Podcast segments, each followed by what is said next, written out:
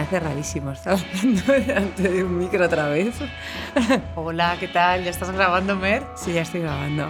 ¿Hace cuánto de la última vez que nos sentamos? Pues estaba yo aquí que tenía apuntado que el último podcast fue el 7 de enero del 22 y hoy estamos el 17 de, de noviembre del 23, por lo tanto son casi dos años.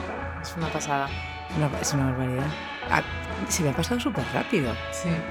No, no sé, estoy como un poco oxidada, a lo mejor nos oís hablar un poco raro porque de repente es como volver a hacernos a los micros y todo eso se nos hace raro. Siempre impone, un micro, un micro siempre impone. Se me pone muchísimo. Pero bueno, nada, eh, volvemos a charlando con Zubi. Eh, no quiero decir que sea un retorno a charlando con Zubi porque tampoco es eso, sino que bueno, os vamos a ir contando un poco lo que vamos a hacer a partir de ahora. Es un punto y aparte, un nos vemos pronto. Pero bueno, queríamos hacer un recap antes de emprender nuestra próxima etapa para contaros un poco qué habíamos estado haciendo todo, todo este tiempo. Porque sí que los que nos seguís, lo habéis, lo habéis estado viendo en redes sociales, muchos, muchísimos nos habéis escrito que cuando volvía el podcast.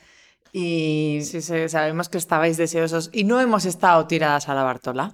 no, no creo que creáis que podemos estar tiradas a la Bartola en algún momento de nuestra vida. Ojalá. Pues nada, eh, arrancamos. Eh, en el título ya os hemos dicho mucho de lo que vamos a hablar, porque no sé qué título le pondremos al final. Vamos a ser totalmente directas en esto. Pero un poco eh, queríamos hablar de negocios, queríamos hablar de lo que va a pasar estos dos años en nuestras vidas, así abrirnos un poco como siempre hemos hecho con todos. Y había una cosa que estaba todo el rato pivotando alrededor y que yo esta mañana cuando he entrado en Zubi le he dicho, Elena, ya, ya tengo el podcast, tengo dos enfoques. ¿Cuál crees que deberíamos coger? ¿Más lo que ha pasado estos dos años un poco a nivel negocios y todo eso? ¿O nos lanzamos con el elefante en la habitación, que es un poco hablar de que a veces no todo sale como esperas y que a veces eh, la cabeza no va por donde parece que deben ir las cosas y un poco... Elena me decía, a lo mejor es un tema demasiado aprovechado.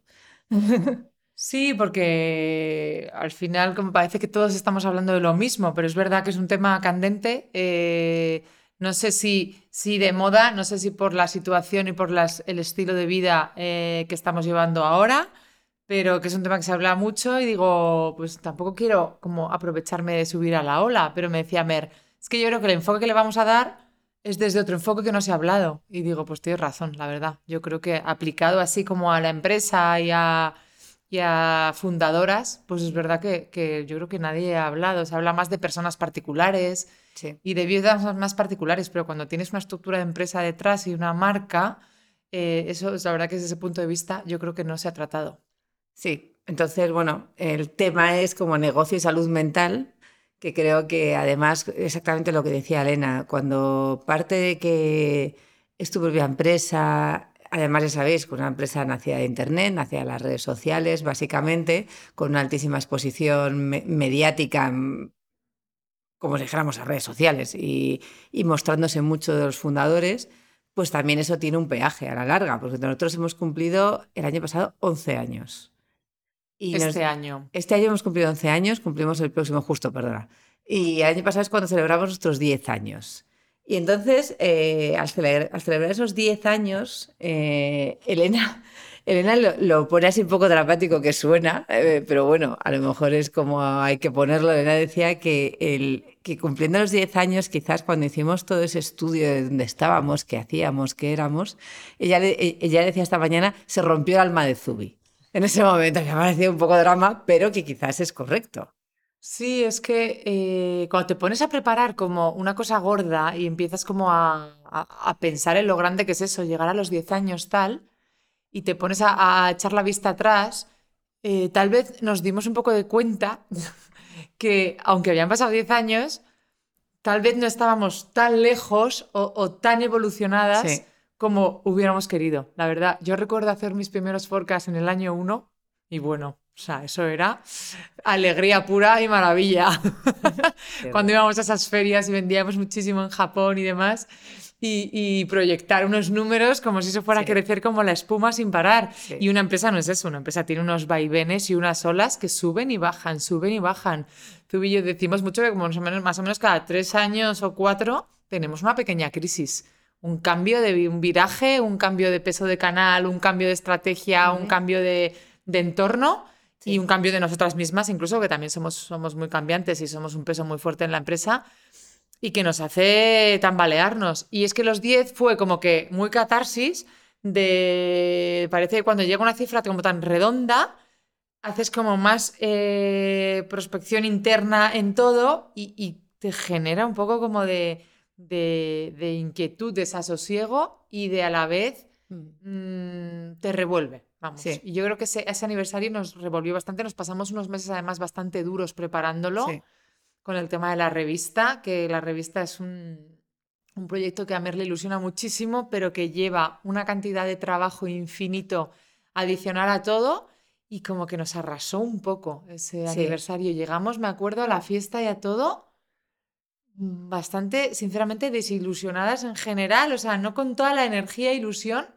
Me acuerdo que Mer no estaba tan feliz en esa fiesta. No, yo estaba quemada. O sea, llegué quemadísima. A mí se me juntó todo. O sea, cuando se te juntan, normalmente esas horas que tú decías de eh, de repente el negocio, pues justo da, un bandazo porque nos cambiamos de, pues eso, lanzamos tal o no lanzamos cual o dejamos de hacer, pero nunca había coincidido que a nivel personal nosotros no estuviéramos fuertes para ese bandazo, sino al contrario. Y justo esos 10 años coincidió con que yo no estaba nada, nada fuerte con ese, en, ese momento y entonces me pasó por encima, absolutamente. Entonces, eh, estaba muy feliz de que Zubi hubiera llegado a los 10, pero no estaba feliz de yo haber llegado a esos 10 años con Zubi.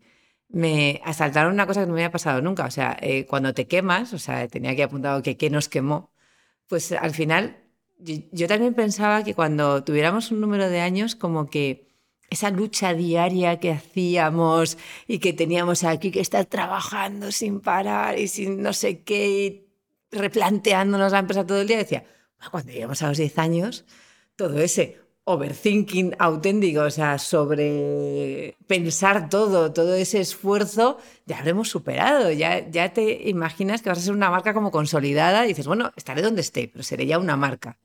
Y yo llegué a los 10 años y dije, o sea, me siento menos marca que lo que era el año 1. Es que además lo hablamos mucho, las marcas eh, son como bebés y son como personas, son personajes que evolucionan, muchas veces te escapan de las manos, evolucionan hacia ciertos lugares que a veces ni tú misma las estás, las estás guiando. Y efectivamente, tal vez la marca más concreta de los pouches del principio nos parecía más divertida a lo mejor de, con todo lo que te estábamos enseñando ahora, con todas sus categorías. Y nos parecía que no era suficientemente redonda y que no conseguíamos que hablara todo el mismo idioma, que es un trabajo que desde entonces estamos mucho trabajando en ello.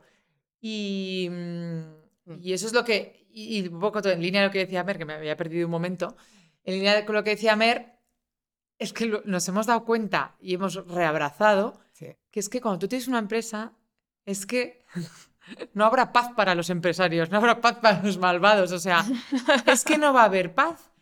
Intenta reubicarte en las áreas, intenta eh, repensar tus áreas, intentar reilusionarte. Se pueden a veces dejar áreas en las que estás más involucrado para luego volver a abordarlas con ilusión.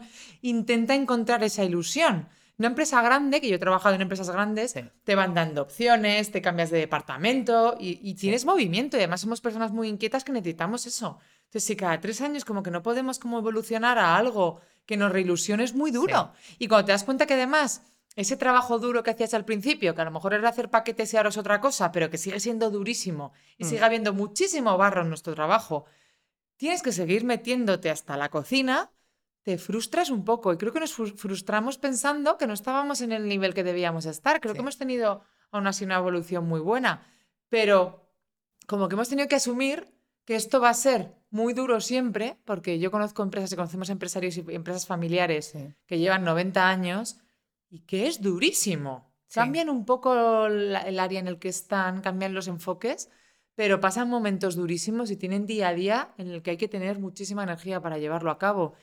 Y creo que lo estamos asumiendo. Nosotros, o sea, cuando pasas un momento así duro y tu cabeza no está donde tiene que estar y no tal, puedes muy fácilmente eh, deslizarte hacia que todo es negativo, hacia, pues eso, una pequeña depresión y de repente no, no te estás sintiendo bien y entonces todo empieza a desmoronarse. Desde ahí es imposible levantar algo. Aquí en, Zubi siempre, en plan broma, siempre decimos lo de Elena es la cabeza y Mer es el corazón de Zubi. Pero claro, si no, no funciona el corazón, la cabeza no funciona. Entonces ahí también hubo una desalineación, o sea, el digital empezó a caer, además, por todos los cambios de marketing digital. Eh, el equipo también sentíamos como que dependía mucho de nosotras, entonces también sentíamos que no podíamos irnos a ninguna parte porque el equipo todavía tiraba mucho de nosotras. Eh, Elena, por ejemplo, tú, tú tienes ahora una, una, niña que en ese momento era un bebé, pero ahora es una señora hecha y derecha con una, una mala leche importantísima, como buena oye, Zubi, oye, como oye, buena Zubi que tiene que ser. Que es una monada. Tiene mucho carácter. tiene opiniones, tiene opiniones. Me da mucha envidia, y eso lo hemos hablado alguna vez. La veo mucho más segura que nosotras en todo. Sí, es sí. una cosa Me de da envidia. mil vueltas. Tengo sea, miedo. es una seguridad en lo que le gusta, lo que no le gusta, lo que quiere hacer, que digo, qué ejemplazo nos ha salido aquí. No es verdad, tiene personalidad. Tiene personalidad que nosotras en eso somos mucho más de no sé, sí. ya no, ya no, sabe sobre lo que todo, le voy a, gusta. voy a, yo creo que voy a aprender mucho de ella, pero yo con 40 años y ella con 3, el mico, estamos ahí en un tú a tú, ¿eh? Sí. A mí en mi caso, pues eso, nos arrasó el día a día, nos arrasó la ropa. Que eso es algo que... Yo sí me encanta decirlo mucho. La ropa nos ha arrasado. Y lo cuento en todos los foros que hablo. Ayer estaba dando una clase en la Universidad Francisco de Vitoria y también la ropa nos arrasó, es mi frase. No y me dice, que dejes de decir eso, que dejes de decir eso. No, nos arrasó, nos arrasó. O sea, es, es cierto. O sea, no hay que decirlo mucho porque te lo acabas creyendo. Pero bueno, ahora que hemos hecho nuestra terapia, os contaremos también cómo ha sido todo el proceso de estos dos años. O sea, estamos poniendo como el punto de inicio. Esos 10 años de esta fiesta de aniversario y al día siguiente era, ¿y ahora qué? Eso pasa mucho con los éxitos, ¿no? Que estos momentos en los que consigues de repente, pues a lo Sí. mejor era un reto conseguir durar 10 años. Y como que llegas y no consigues disfrutarlo. No sé con quién lo hablaba hace poco. De llegar, cuando consigues las cosas, que se te queda un vacío. Y que es como, ¿y al día siguiente qué? Sí. Pues nada, otros 10. Dios mío, otros 10. parece que te, te parece como una Sí. montaña gigante. Entonces, a mí, ese día a día me sepultó. Yo soy una persona que necesito como... mm, o sea, a mí el día a día no se me da bien, yo lo diré siempre. Y en, en eso Elena es mucho más visionaria que yo porque yo no me escucho a mí misma, yo tiro, tiro, tiro y claro, cuando me quemo, me quemo muchísimo. Entonces, este fue un caso de te has quemado muchísimo, estás totalmente desalineada en todos los niveles que se puede estar. Y entonces Elena en ese momento lo que hizo fue echarse Zubi a la espalda. Básicamente, porque yo estaba como... la palabra es desquiciada.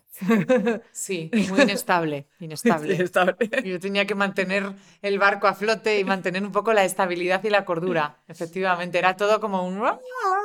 una explosión diaria. Entonces, me- sumidas en ese caos que en el que estábamos, Elena tomó unas decisiones para mí muy buenas, que ahora se lo digo aquí, luego no se lo diré, porque pensaba, se lo digo Esto no por- me lo había dicho por- cuando me ha pasado se crece. las notas del podcast.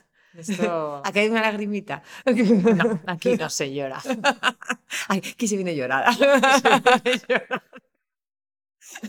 No es verdad, aquí lloramos. ¿eh? Es mentira, no nos hagamos las duras. Aquí ha habido muchas lágrimas también. Entonces, Elena tomó decisiones. ¿Cuál fue tu primera decisión para salir del agujero? Pues Nunca mejor dicho. dicho, salir del agujero. O sea, era algo que yo ya no podía más. Estábamos, seguíamos trabajando en el sótano de Zubi, de Zurbano. Un sótano que a mí me encanta contar que era un sótano con una puerta de salida de emergencia, eh, sin ventanas. Lo único que tenía una pequeñísima claraboya debajo de un escaparate, que era de, de, de, de 30 por 10. Eh, era lo que nos entraba la luz. Y Mer lo puso monísimo y la verdad que la gente cuando bajaba se sorprendía, pero estábamos debajo de la tierra, sin luz, con unos muros de carga que nos sepultaban en una especie de bodega. Eh, y allí eh, trabajando a un metro de distancia las dos, frente con frente prácticamente, No, no, prácticamente Eh, no, frente con frente. O sea, mirándonos y odiándonos a partes iguales. y ya no podíamos más. Y yo tenía una necesidad de salir a un estudio y salir a la luz.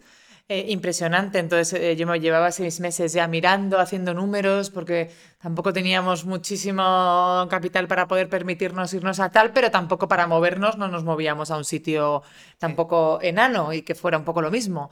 Entonces yo había encontrado un sitio que estaba muy cerca, eh, muy cerca de Zubi de Zurbano, que no paraba de mirarlo en idealista, yo veía mucho potencial, veía el típico piso antiguo, eh, muy de madera, con las puertas de tal, eh, la marquetería, el suelo. te el daba suelo- muy, muy, muy buen rollo. me daba muy buen rollo, se veía que era antiguo, pero que tenía un potencial brutal y una luz increíble. Yo no paraba de mirarlo y se Lo de veía las sin alquilarse, pero decía, es que es muy caro, no podemos ir. Y volví a mirarlo a la semana, lo tenía en favorito, veía qué tal. Y le dije antes de verano, Mer, vamos a verlo, ya sé que es mucho, pero hay que, a veces hay que ver cosas para hacerte grande, ¿no? Y necesitamos un poco de energía. Yo ahí seguía mi agujero personal. Entonces yo decía, es muy caro. De verdad, Elena, esto te lo carga más, no vamos a poder pagarlo. Yo, yo que sí era súper positiva, Sí. pero yo lo veía todo negro. La arrastré a verlo en julio y lo vimos y yo flipé. Dije, madre mía, es que es mucho mejor de lo que esperaba, porque las fotos eran malísimas por eso, pero yo veía potencial. Pero claro, en realidad era como el triple de lo que queríamos pagar, por lo menos el doble. Y era como, bueno, pues gracias, tal, la verdad que se nos escapa un poco, pero bueno, queríamos verlo. Y me pasé todo el verano con mi favorito mirándolo todas las semanas. Sigue, sigue, sigue. Y a la vuelta dije, Mer, lo tenemos que hacer. Cueste lo que cueste. Es que nos bajamos los sueldos, pero nos vamos a este piso.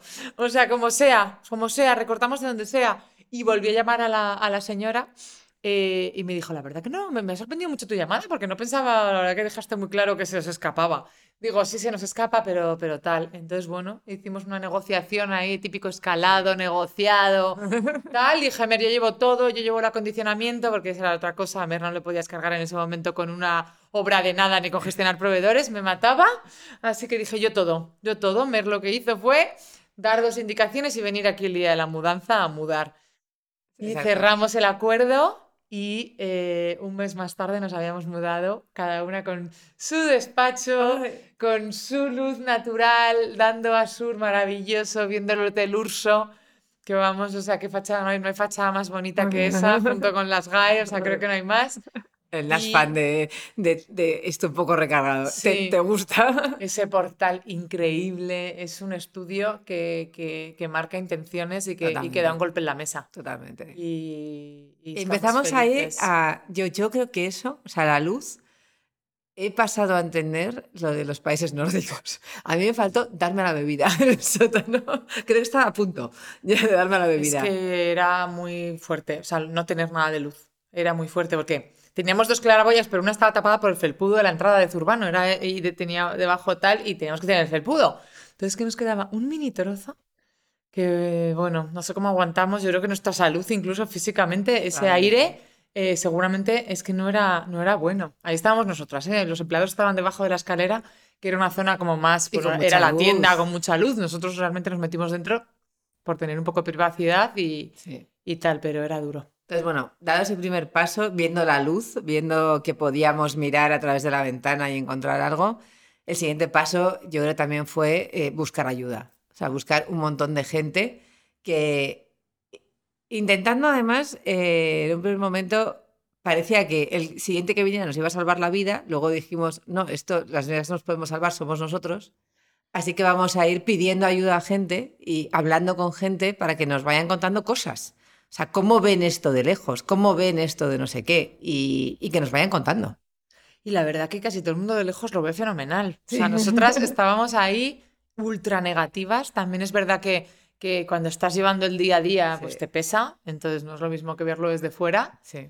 Desde fuera, aparentemente, pues también porque nos quieren mucho, pero un poco la gente con la que estuvimos charlando y trabajando en Zubi nos veían fenomenal, nos seguían viendo frescas con muchísimo potencial, Sí. pero necesitas que te lo digan. Y Sí. un trabajo que hicimos con una, con una amiga y tal, a mí ya ese punto me reempoderó mucho. O sea, Sí. el estudio a mí me había ayudado con mi despacho central así de, de- de CEO, pero esta persona eh, me, me- me- me hizo creerme de verdad y me empoderó a, a salir fuera y, Sí. a, y a- y a ser de verdad la CEO y ser la embajadora Sí. de empresa de Zubi, ¿no? Sí.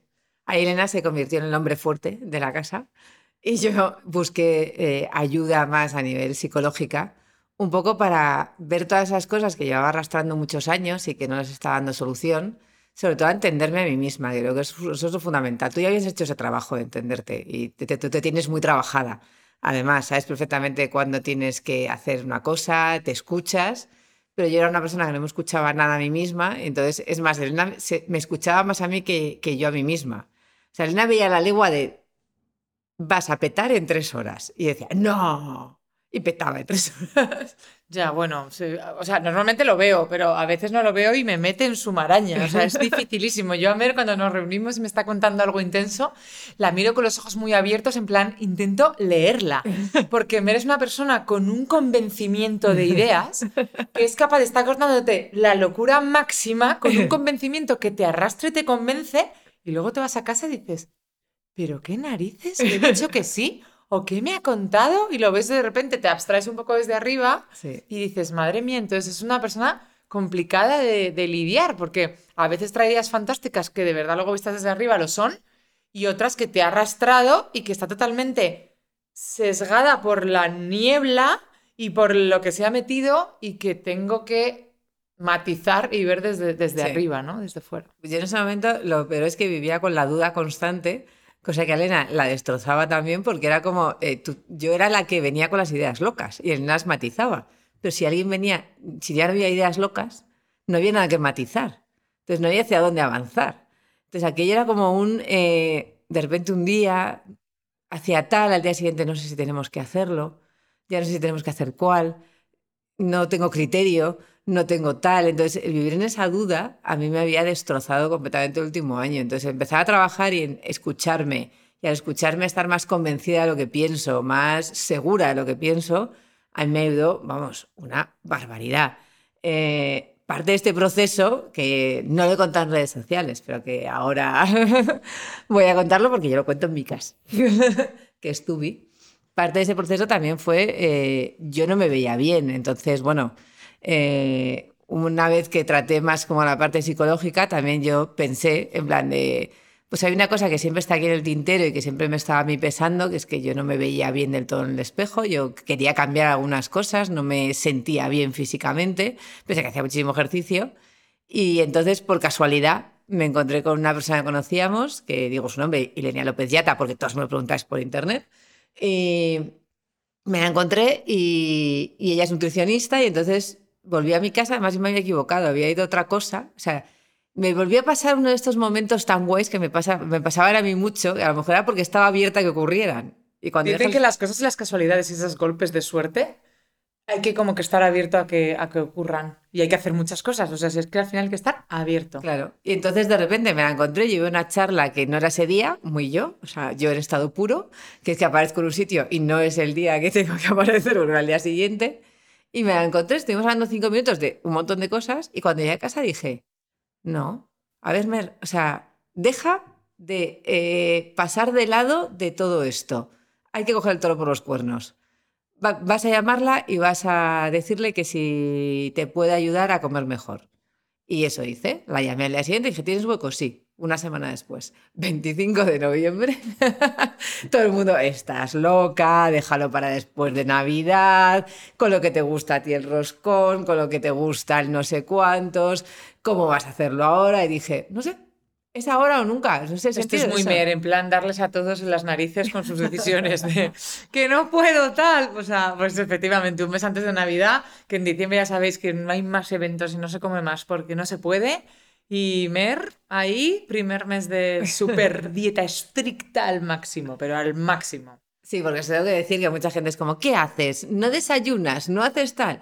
No, hago una dieta muy clásica, muy estricta, pero el gran cambio para mí es ese trabajo que se hace mental, eh, yo lo estaba haciendo en paralelo, pues eso, con mi terapeuta, con Ilenia, con tal, en la cual empiezas a quererte a ti por encima de todo lo demás. O sea, yo creo que para mí ha sido mi gran cambio en el último año, yo creo que Elena puede refrendarlo, en el cual eh, empiezas a poner límites, pero los tuyos. Empiezas a decir que no, líneas rojas. O sea, eso fundamental. Yo no he visto más fuerza de voluntad con la comida, o sea, pero además de una persona que llevaba 45 años sin esa fuerza de voluntad que he visto millones de veces de, ataques de ansiedad, de no sé qué, de comer, de empezar una dieta y a las 10 días tal, de pasar, ¿sabes? De hacer esfuerzos y que no.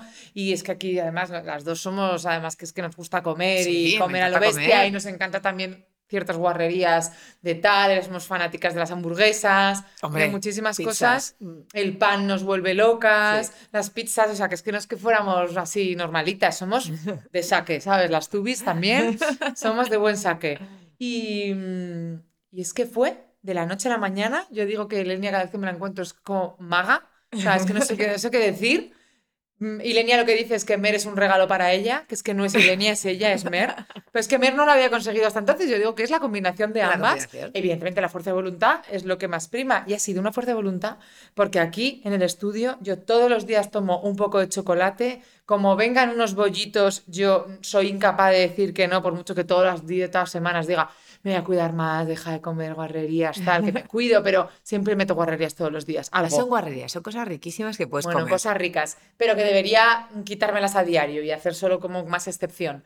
Pero no puedo, y aquí Mer ha estado delante de nosotras en infinitas ocasiones y ha estado, además, porque Mer no fue, porque cuando haces dieta, muchísima gente lo que hace es dejar de salir y dejar de ir a cenar a cualquier lado y dejar de quedar con nadie, porque todos sabemos lo duro que es, si es difícil en casa, fuera ya es, con todas esas cosas tan ricas y tan buenas que te ponen en los restaurantes, pues Mer, si iba a los restaurantes, no abría la carta y se pedía, ¿qué tienes a la plancha? Y si tienes un tomate, me lo cortas. Y eso era tal. Y yo la miraba, yo todavía es que no doy crédito, es que a mí me preguntan y sigo sin dar crédito. No sé qué ha pasado, no sé qué tal, pero Mer también con su cabezonería se le ha metido esto entre ceja y ceja. Por fin estoy muy contenta, no solo por el peso, por la salud, por todo, No, porque se sí. ve guapísima y cada vez que ahora se prueba cosas, Mer. Me hace fotos. Aquí en Zubi, digo, ay Dios mío, qué delgada, qué delgada. Voy a hacer una foto que estás increíble. O, es- o vamos es a un más- probador. Y es que, o sea, No, la pero es verdad, más- guapa. Es más una parte. eh, yo tenía. O sea, yo soy una persona muy emocional. Y entonces había como relegado toda la parte emocional y todas las emociones a, a algo que no tenía que tenerlas. O sea, la parte emocional hay que ponerla en su sitio. Y entonces, pues el- cu- cuando lo quitas de esa parte que no tiene sentido, o sea, es comida. No tienes por qué, o sea, no le puedes dar todo el poder a la comida, es ridículo. Cuando estás feliz, comes, cuando estás triste, comes. No, cuando estoy feliz me voy a abrazar a alguien y cuando estoy triste, pues me voy a llorar con alguien y punto. No, no tengo por qué meter otras cosas entre medias. Pero eso, claro, ha afectado a todo. Se ha afectado a mi relación con Elena, ha afectado a mi relación con los que trabajan aquí, ha afectado a mi relación con, con Zubi directamente.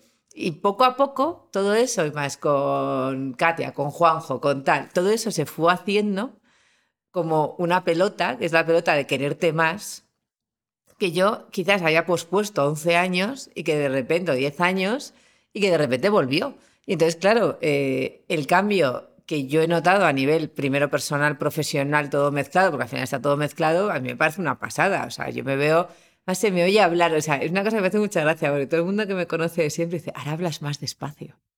Anda.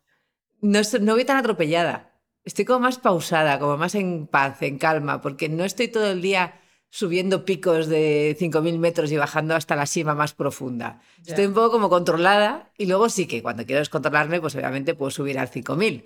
Pero desde una conciencia de lo que estás haciendo. Para mí eso es fundamental y también era fundamental para Zubi, porque Zubi estaba súper descontrolado. Es que además cuando el corazón de Zubi se inestabiliza, lo que transmite se inestabiliza y se convierte un poco en subidas y bajadas, lo que dice Sí. Mer. Al final Mer lleva el pulso de esa comunicación y de ese tal. Yo llevo la rueda de detrás, yo hago Sí. todo lo demás.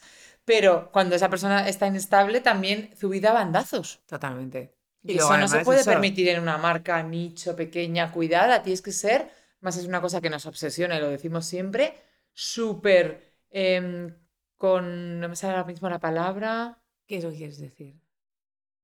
Consecuente, coherente, Coherente. ultra coherente con todo tu mensaje, con todo lo que haces y, y no lo estábamos siendo. No, yo necesitaba darme un tiempo para eso, arreglarme yo para luego poder saber quién era también. O sea, a veces eh, la gente confunde que te sobreexpongas con que eres muy seguro. Y normalmente los que más nos sobreexponemos somos los más inseguros. Eh, te sobreexpones mucho para no tener que lidiar con otras cosas. Entonces también la parte de redes sociales, que es una patata tela marinera, eh, el podcast, las fotos, o sea, el estar todo el día delante de todo el mundo ha- hace que no, no que te juzgues, pero que esa sobreexposición también te haga tener incluso una segunda persona, que es la que se está enseñando que no eres tú, sino todas tus inseguridades las tapas porque la gente te va a jalear, te va a decir que eres fantástica, que eres estupenda, pero no te, no te lo estás diciendo tú a ti mismo, te lo están diciendo otros. Entonces, eso es un problema. Y es un problema, pues eso, de cara incluso a una colección, de cara a diseño, de cara a tu equipo. Entonces, eh, aprendes una cosa que Elena tiene súper metida en la cabeza, que son los mínimos no negociables, Elena tiene unos mínimos no negociables por los que no va a pasar, que es sus horas de sueño, su ejercicio, su mindfulness por la mañana. Ojalá lo hiciera. Elena es como un espanto. más. El dormir sí que lo hago, eso es, vamos, es el número uno. Los otros dos, ojalá más. O sea, me gustaría, a veces me relajo un poco cuando estás muy cansado, pero es que te das cuenta de que cuando te relajas porque estás cansado, entras en un bucle y que estás más cansado, estás Sí. peor. Sí. O sea, es así. Elena se va a Nueva York, nos vamos de feria y todas las mañanas se baja a hacer ejercicio al gimnasio. Tenía hay que aprovechar el jet lag, ¿sabes? Al final. Y bueno, la Seis verdad de la que- mañana de que gimnasio. tiraba de mí una compañera que, que vino con nosotros, que era mucho más eh, heavy que yo, Sí. y tiraba de mí, y la verdad que es que es una maravilla. Es que, o sea, yo siempre digo que yo hago deporte por el después. Supongo, no sé, habrá Las gente que a lo mejor disfruta del durante, pero el durante es muy duro. Ayer estaba cansadísima, pero llegué y me fui a una clase de spinning. Y luego dije, es que te, re- o sea, es que te da energía, parece que te la quita, Sí. pero es mentira, te la da. Una de las cosas que también hicimos año pasado, también relacionado con esto, al final ese estar presentes, ese estar conscientes que yo he ido como aprendiendo durante todo este año, que era estar en el momento y no y además poner el foco en una sola cosa. Yo era muy de tener el foco en, no sé, en 5.000 cosas. Mi cabeza sigue estando a 5.000, no lo puedo parar.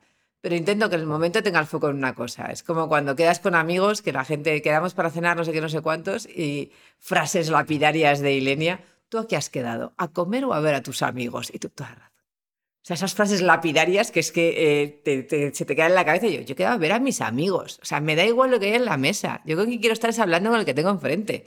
Y entonces la, la comida pasa a un segundo plano. Pues lo mismo, una cosa que ocurrió es que cuando el digital empieza como a quedarse estancado, ves que ya no crece, que el marketing digital ya no es la panacea que era antes, eso es algo que, bueno, lo iréis oyendo en los próximos años, pero es así. Eh, nosotros volvemos y, nos fijamos en que quizás nuestros, nuest- nuestra fuerza está en retail, o sea, en las tiendas físicas, que Zurbano sigue siendo una tienda que sigue creciendo sin parar. Y entonces Elena crea todo un plan para estar más presentes. Lo bueno de la tienda física es que sí que no te puedes dividir. Vuelves a tener foco. Entonces, eh, igual que con el digital eres omnipresente en todos lados y haces una patata enorme de todo, la tienda física es, aquí estamos. Y entonces, esto ha sido también un gran cambio para nosotras. Es cierto, porque llevábamos muchísimos años volcados. Era el 80% de nuestro negocio era la tienda online durante muchísimos años. Sí. Y la tienda física era fantástica, pero el online, sobre todo en pandemia y tal, se puso súper a la cabeza. Entonces, el volver a lo que dice Mer, ¿no? A cosas como más concretas, Sí. haces acciones concretas de un día, de un tal, volver a aprovechar esa tienda maravillosa que Entrar en tenemos. ella y sentirte allí y cuando sales ya no estás. Y además no puedes hacer nada desde lejos. Ya. que era una cosa que nosotros no habíamos vivido, porque al final nosotros teníamos el digital súper fuerte y luego teníamos, ¿recuerdas? Re- re- recordad, el estudio debajo. O sea, estábamos metidas en una especie de eh, agujero negro bucle, no sé cómo llamarlo, y de repente nosotros podemos controlar hasta cierto punto lo que pasa en la tienda. Tienes que confiar, de repente, tienes un equipo. Un equipo que habla por ti, un espacio que habla por ti, y tú no estás ahí dentro contándolo todo ni haciendo 57 vídeos. Y eso fue como muy liberador también para nosotras. O sea, en un primer momento fue como miedo, terror y de todo, pero para mí a la larga ha sido liberador. Absolutamente, es que lo digo mucho. El otro día hablaba con, con personas que tienen marcas y van a abrir su primera tienda y decía, a ver, tenéis que estar ahí al principio. Fue durísimo esos primeros años de las primeras dependientas, nosotros estando allí, oyendo lo que decían en nuestro nombre y durísimo, pero luego habrá un momento que os tendréis que distanciar y, es maravilloso también. Y ya cuando confíes en tu equipo, tengas protocolos más establecidos, una buena persona que coordine a todos esos equipos, que eso es clave y que la tenemos, eh, pues al final eh, será maravilloso y lo verás con perspectiva y entonces harás un plan desde lejos de cómo hacerlo, cómo lleva el visual cada X tiempo, cómo que te reporten y cómo te reportan. Es otra fase muy guay, muy guay. Luego también una cosa que yo leí este verano, pues eh, que es que somos una startup. Tenemos que asumir que como startup que somos, somos una empresa pequeña y que a lo mejor antes pensábamos esto es exponencial y llegaremos a no sé dónde. Ahora lo vemos desde el punto de vista. Tenemos muy claro qué, qué tipo de empresa queremos ser, que eso es lo más importante, y donde nos lleve este tipo de empresa estaremos contentas. Eso ha sido otro cambio como muy grande nuestro. Y lo más importante es a quién quieres tener contigo cuando llegues a ese punto, o cómo quieres llegar a ese punto y con quién. O sea, al final eh, hay una frase en el libro Good to Great que es ¿a quién quieres tener en tu autobús? O sea, ¿a, a quién subes en el autobús del cole? Eh, muchas veces no será porque te obsesionas, necesito gente mucho más profesional que yo, mucho más no sé cuántos, y al final te das cuenta que hay un mix. Puede haber gente mucho más profesional en, en tu autobús, pero también puede haber mucho menos profesional, pero que añadan al autobús alguna cosa que de verdad una a ese autobús. Y entonces empiezas a buscar gente diferente, gente con, lo que, con la que quieras pasar una pandemia. No, no, no sé cómo explicarlo. O sea, buscas perfiles de, si estamos en The La- The Last of Us, ¿a quién te llevas contigo? Y a veces no es al más listo, o al más financiero, o al más tal. O sí, porque tiene además otras habilidades que te sirven. Pero incluso cuando ya entrevistas a gente, buscas cosas distintas.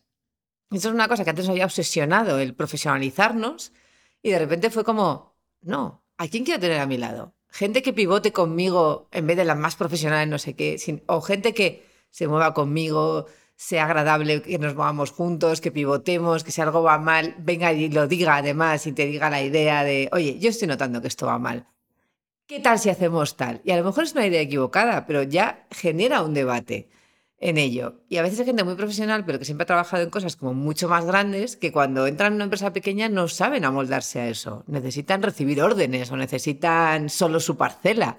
Y aquí necesitamos que todo el mundo vea las parcelas de los otros y trabajemos todos en equipo. Entonces, para mí esto también ha sido un, un gran cambio.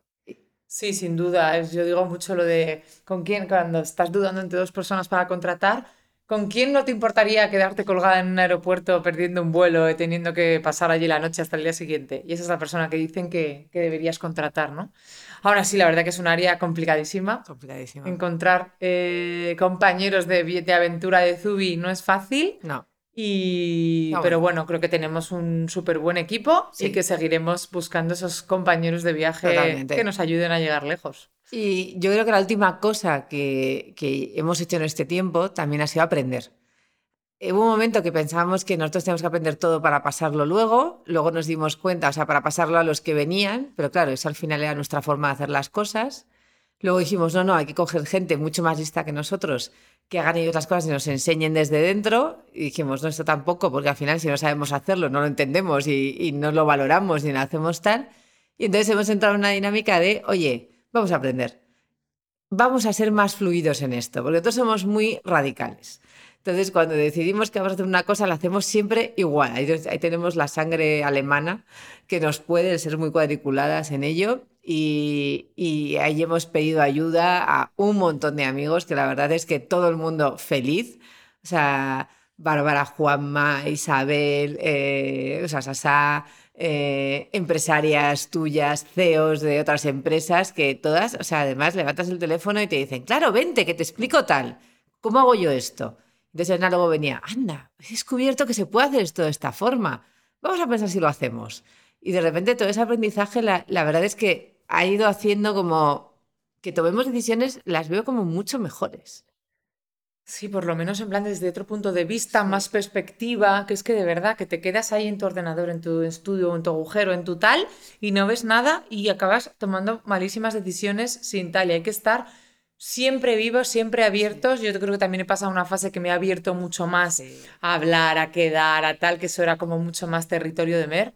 Sí. Y yo con esa empowerment que me dieron eh, de, de dirección y de tal, salí fuera a hablar y me siento muchísimo más segura a la hora de, Sí. que a mí siempre pues me, me cuesta un poco más eh, hablar con gente y a compartir y a tal, y me siento como mucho más viva, de, como en otro nivel y en otro, con otra seguridad para, para poder pedir ayuda, para poder empaparme, para poder compartir. Y es que eso te da aire fresco, que es lo que necesitamos. Pues durante todo este año hemos implementado todo esto y nos encontramos a día de hoy en un momento para mí muy bueno, ambas. No sé qué quieres, o sea, yo, yo, yo, yo puedo decirlo, yo me siento bastante en paz, estoy intentando gestionar equipo bien, tengo un equipo estupendo además, que nunca haya tenido equipo, ya tengo equipo, para, bien para mal, nos peleamos, no sé qué, pero vamos, es, es, es mi equipo, los queremos mucho. Luego también... Eh, haciendo más silencio para escucharme, intentando escucharme, pues de repente decir, oye, pues hoy no estoy siendo productiva, pues si no estoy siendo productiva voy a dejar de estar aquí eh, malmetiendo como a todo el mundo de estoy aquí revenía y no, y no, sé qué hacer, pues me voy a dar un paseo. O sea, eh, intentando pues eso, pues no ser tóxica, porque a veces cuando no tienes ideas o no tienes nada, si te quedas ahí enquistado no vas a hacer nada, pues vete a tomar un café a algún sitio, vete a dar una vuelta intentando viajar más, intentando tener más ilusión y ganando sobre todo mucho en seguridad. Tú, por ejemplo, ¿en qué momento te encuentras ahora? ¿Cómo te ves? Te veo bueno, muy, pues, muy, muy, guapa hoy. Muy bien, muy bien. pues yo también estoy pasando una fase, yo también, desde que tuve a Manuela en el año 2020, pues todos sabéis, los que sois madres, que el primer año, año y medio, estás un poco como reubicándote en este nuevo papel y tal. Y yo creo que desde hace ya como un año, que Manuela es más mayor y cada vez es más, pues también estoy como otra vez reenfocándome un poco en mí misma, en conseguir que, que Zubi vaya adelante y se convierta un poco en el adolescente que quiero que se convierta. Y, y, cuidándome mucho, pero que en eso, como dice Mer, eh, yo siempre me lo he tomado bastante en serio, ¿no? Sobre todo en los últimos tiempos. Entonces, yo digo que hay deportistas de élite que sabéis pues el, tipo de ritmo que llevan y cómo tienen que entrenar, dormir, comer y tal. Pero yo digo que un empresario que tiene que ser también, lo digo mucho, como un empresario de élite, ¿vale? Entonces, es un estilo de vida. O sea, yo no sé hacerlo de otra manera porque yo necesito tener muchísima energía y estar muy positiva, descansada y optimista para poder sacar esto adelante, sacar una empresa adelante. Entonces, para ello, me tengo que cuidar como si fuera un deportista. Entonces, lo que dice Mer, dormir lo necesario, entre semana llevar una vida muy, muy, muy ordenada y el fin de semana incluso también descansando para poder empezar el lunes con energía y mover la máquina y mover al equipo, comiendo lo más saludablemente que podemos para luego poder trabajar súper bien por la tarde y no es quedarte totalmente amodorrado, haciendo deporte que te genere energía y fuerza corporal para que la fuerza mental vaya de la mano y eso es súper importante y meditando y afirmando y tratando de visualizar lo que quieres y siendo estratégica para ir hacia ello, ¿sabes? Desde arriba, intentando como máximo y como buen CEO pensar desde arriba y no desde abajo y no desde lo que tengo, sino lo que quiero ser. Intentando estar ahí arriba, proyectando y planificando para poder eh, llevar ahí toda la organización. Entonces, bueno, pues creo que estoy más que nunca en eso eh, y también intentando despertar un lado mío que no se materializa tanto en el trabajo. Sorpresa. Porque es, mi lado, eh, porque yo en el trabajo tengo el lado, pues el lado, el lado de empresa, financiero, de números, pero desde el año pasado estoy dando también cursos de interpretación porque es algo que me encanta y es mi parcela de juego, es como el jugar del adulto.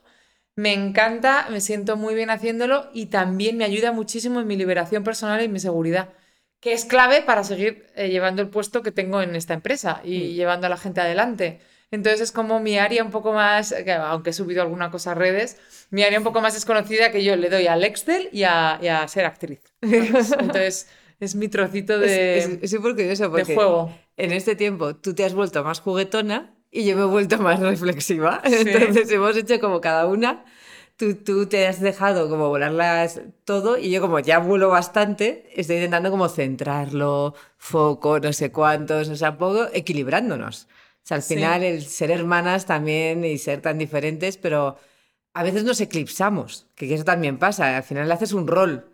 Y cuando estábamos una enfrente de la otra, una mesa enfrente de otra trabajando, el rol se hacía como más patente. En plan, tú, Elena tiene que ser la seria para que Mer sea la no seria. Ahora que estamos como más separadas con nuestros equipos y no estamos todo el día pegadas y nada de eso, podemos ser un poco más nosotras, sin tener que hacer el rol establecido desde hace 40 años. Es que además, o sea, la vida es equilibrio. Entonces hay que equilibrar muchísimo la persona, equilibrar el trabajo, las acciones, todo, todas las áreas tienen que estar equilibradas y las personalidades y demás. Entonces, creo que todos tenemos que tener un trocito de los dos lados. Siempre hay uno más desarrollado y otro menos, uno en el que te gusta estar más tiempo y otro en el que te gusta estar un poco menos, pero siempre yo creo que tiene que haber un par de, caras de la moneda. A mí me ha gustado mucho eso que has dicho del estilo de vida, que ser empresario es un estilo de vida. O sea, ser, eh, generar tu propio trabajo es un estilo de vida, tal cual. Y es algo que tenemos que entender. Entonces, al final, mucha gente que dice, no, yo corto en un momento dado y me voy a casa. No, no, no, no. Esto es como entrenar, exactamente. O sea, es un estilo de vida, por lo tanto, es 24-7. Hmm. No hay otra forma.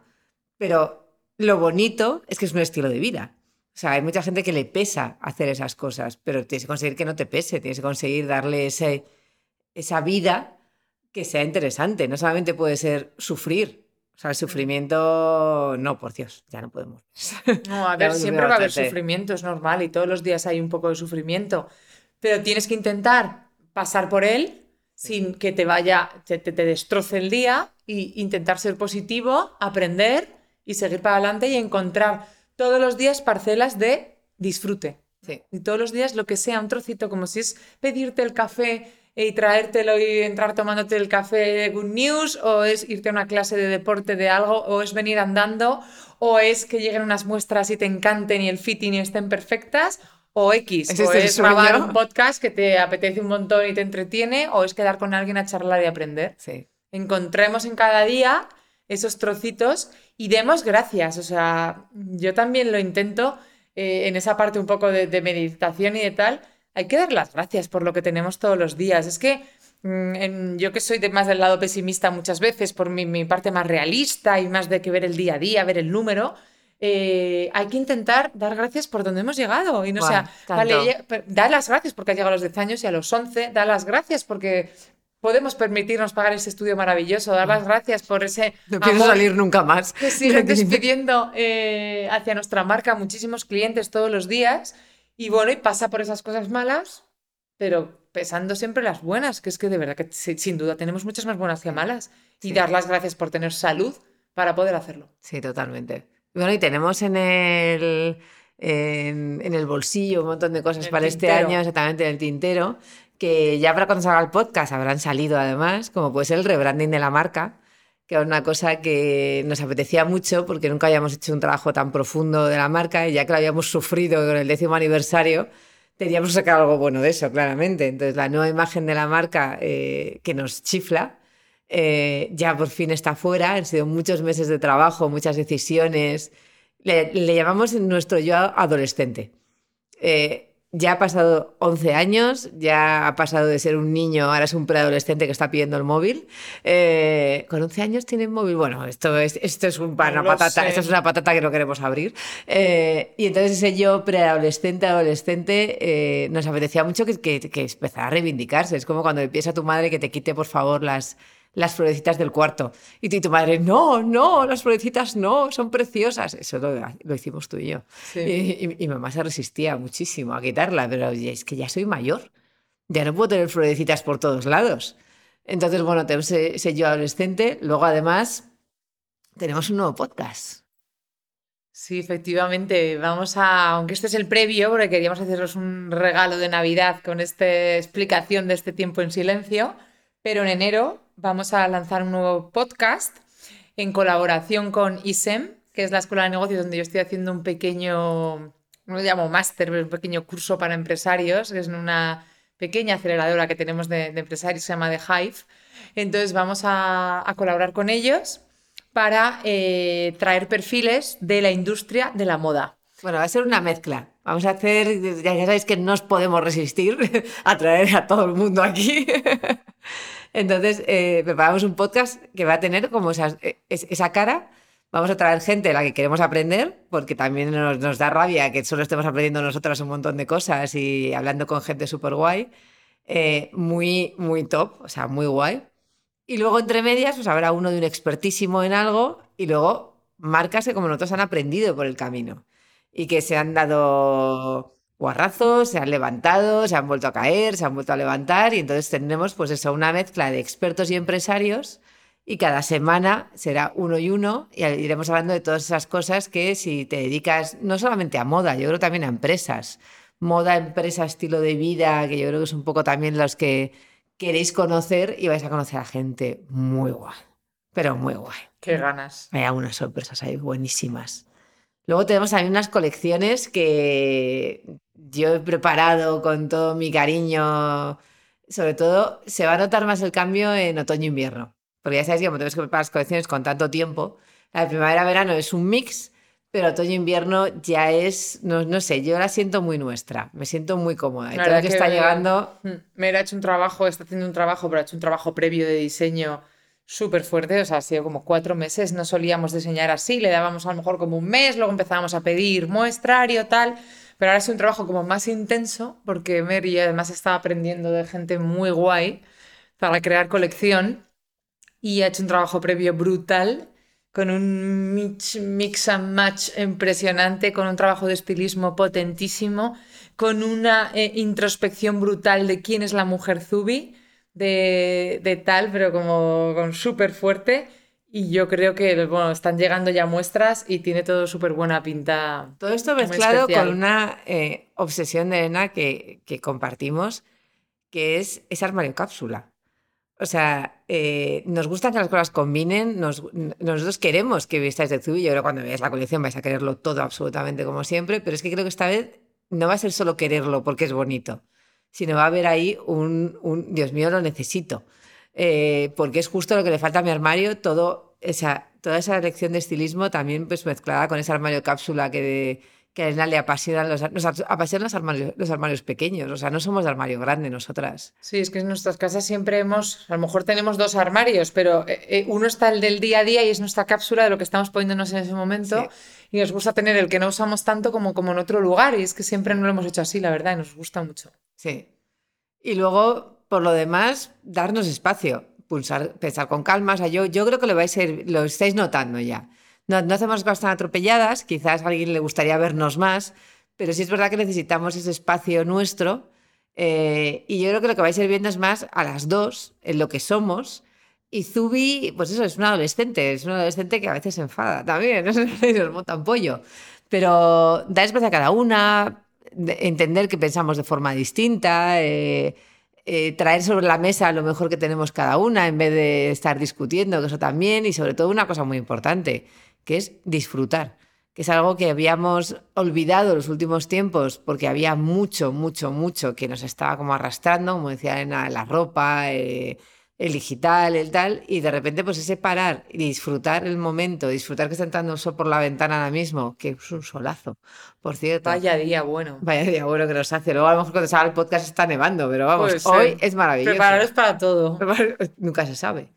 Y disfrutarlo, y disfrutarlo. Luego además, pues bueno, con las nuevas tiendas, Zurbano, Jorge Juan, el Cortines de Castellana y el Cortines de Coruña, que ya ha abierto para cuando salga esto. Primera incursión ¡Oh! fuera de Madrid. Qué fuerte. Estamos a tope en el corte inglés, un corner increíble que llevamos preparando tres meses. Ah. Eh, Además, preparándolo, que en este caso otra vez no he sido yo, sino hemos tenido también un equipazo de diseño detrás que, guau, son la bomba.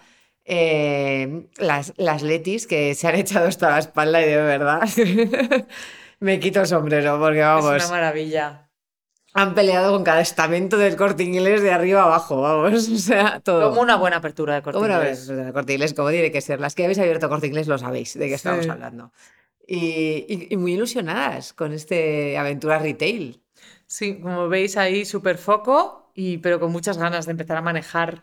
La verdad que es una maravilla. Desde que abrimos Jorge Juan, es muy guay manejar más de una tienda porque es muy guay. A mí me encanta. A mí me encanta tener cierto volumen, los equipos, el tal, la comparativa, el mola, es muy guay, es muy guay.